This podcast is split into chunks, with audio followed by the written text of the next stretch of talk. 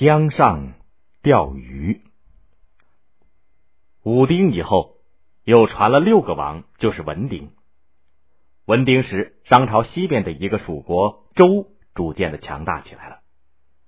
周人原来是尧舜时代有台氏部落的后代，他们的祖先后姬在尧舜时曾经当过农官，为原始部落从游猎到农耕的发展做过重大的贡献。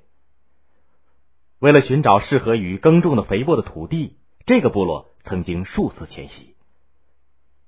他们先迁到了边地，也就是现在的陕西旬邑附近。三百多年后，又迁到了齐地，也就是现在陕西的岐山脚下。他们这时的首领叫古胆甫，他率领部族人在西岐兴修水利，发展生产，开拓疆土，使周部落兴旺起来。到了古丹甫的儿子季历的时候，已经使周成了商朝西部的强国。文丁见周国的强大已经构成了威胁，就设计。把季历骗到商都，将他杀害了。季历的儿子季昌继承了周的王位。季昌后来呢，人们又叫做姬昌，继续在周励精图治。他禁止国人喝酒，禁止贵族打猎，奖励生产，发展人口，一心要使国家更加强盛起来，以报杀父之仇，灭掉商朝。再说，商王文丁只执政了三年，便病死了。他的儿子帝乙继位。帝乙很有作为，他花九年的时间稳定了商朝的西北两边，又亲自率军征服了东夷。为了防止东夷再起，他又在商都东面的墨水边的朝歌，也就是现在的河南省的淇县，建立了陪都。帝乙死后，他的儿子辛继位。辛。又叫做纣，他就是历史上有名的暴君商纣王。纣王人很聪明英武，但是由于帝乙给他留下了一个相对比较稳固的政权，因此啊，他整天无所事事，不但变着法子穷奢极欲，那帝王家公子哥的独断蛮横和残暴的性格也愈演愈烈。他花七年的时间。动用了成千上万名奴隶和工匠，把朝歌建成了他的游乐园。他在那里建了高千尺的露台，供他和妃嫔们观赏美景。在朝歌边上的巨桥设立大仓库，以存放从全国搜刮来的粮食和珠宝。在沙丘建立苑囿，在里面种奇花异卉，养珍禽异兽，供他欣赏打猎。他还命令四方诸侯选送许多美女入宫，在宫内。用酒做池塘，把肉挂在树上，称作酒池肉林，供他和宠妃妲己玩乐。他还设立了一种叫做炮烙的刑罚，把反对他或者和他有不同意见的人绑在用火烧红了的铜柱子上烤死。纣王如此荒淫残暴，一些正直的朝臣自然会加以劝谏，有的蜀国诸侯也会流露出不满和离心的倾向。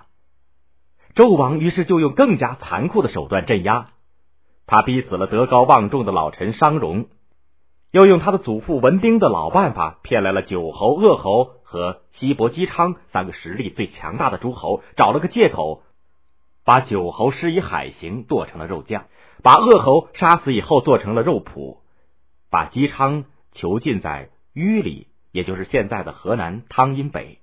姬昌的长子伯邑考带了许多礼物。赶到朝歌求情，想请求纣王释放父亲。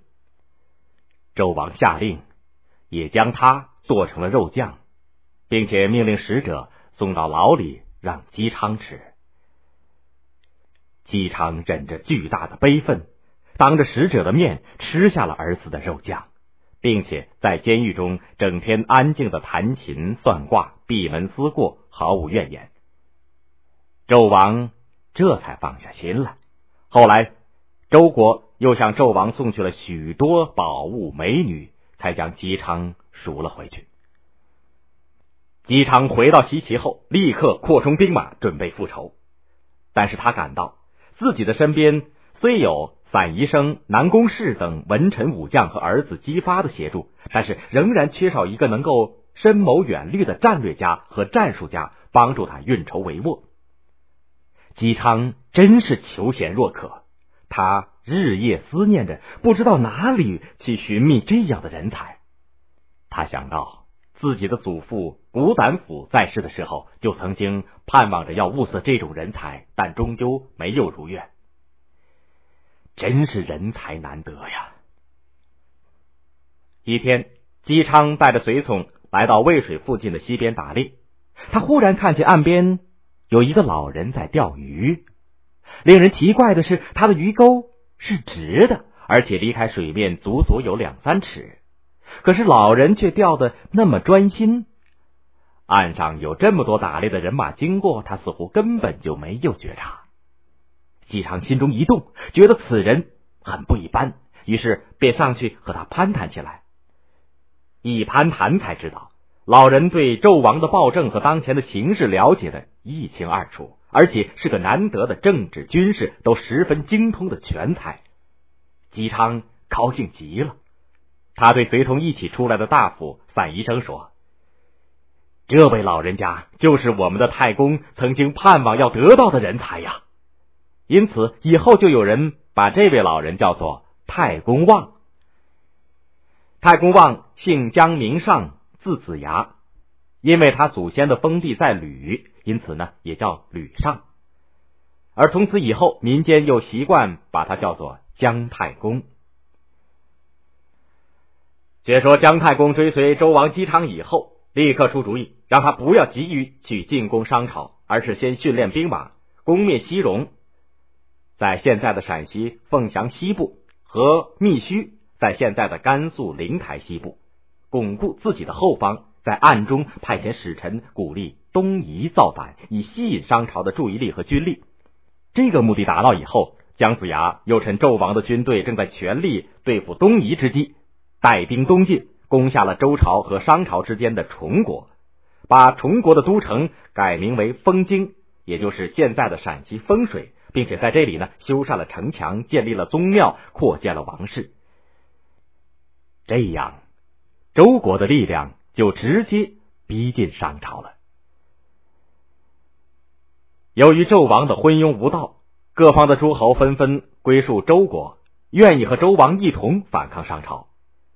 周王姬昌看到灭商纣的时机已经到来，正要起兵复仇，不料却得病死了。